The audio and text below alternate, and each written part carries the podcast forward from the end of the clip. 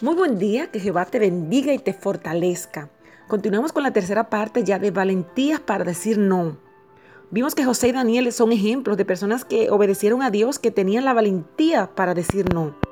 ¿Se anota usted en la lista de los valientes? ¿Son suficientemente valientes como para decir que no cuando enfrentan toda clase de ofertas? Puede ser algo sexual, financiero, escolar, o como Daniel, ser tentado a adorar a un falso Dios a practicar la idolatría. Tienen valentías para decir que no cuando deban decir que no. Tal vez se pregunte por qué no dije que no en esa situación, esa trampa, y ahora se ve enfrentando las consecuencias. Se detuvieron a pensar que realmente había un precio por desobedecer a Dios a propósito, sabiendo de antemano que estaban haciendo algo incorrecto. No importa si usted es cristiano o no, porque sufrirá las consecuencias. Decir sí es señal de debilidad y decir no es señal de fortaleza. Usted dirá, ¿y qué hago? En el calor del momento, en el fogueo, en la tentación, cuando está la, negociación, cuando te ve motivado a ver un video, una foto, algo inapropiado. Hágase algunas preguntas. ¿Cuál es la fuente de esa oferta? ¿De dónde viene esto? ¿Viene de Dios o no?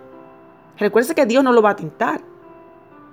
Dios jamás le tentará a usted a hacer el mal. Si se ve tentado a cometer el pecado, ya sabe que no viene de Dios.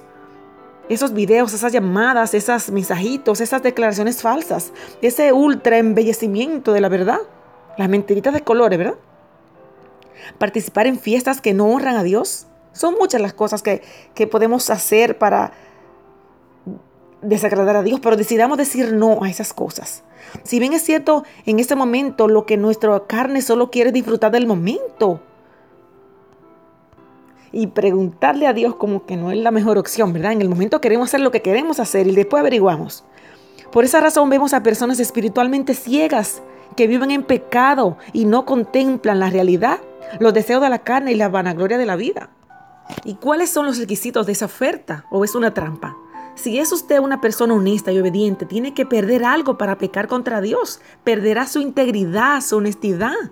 Nunca pecamos sin un costo. El pecado siempre resulta caro. Para algunas personas no parece caro, pero, pero es muy costoso. Algunos dirán, pero mira, qué bien les va temporalmente.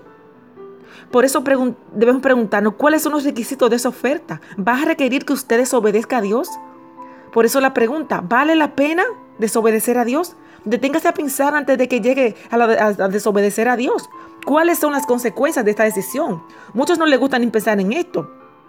Solo quieren empezar en el momento, pero el momento es temporal, ¿verdad? Pero las consecuencias son duraderas. ¿Tiene valentía para decir que no en el fragor de la batalla? Que no participará en aquello, no tomará parte en lo otro. Que eso no encaja con lo que es usted. Piense, ¿por qué si si se detiene a ver cuáles son las consecuencias de, desobedecer, de, obedecer a Dios, de desobedecer a Dios, son costosas. No es a veces, es siempre valentía para decir que no. Que Dios te bendiga.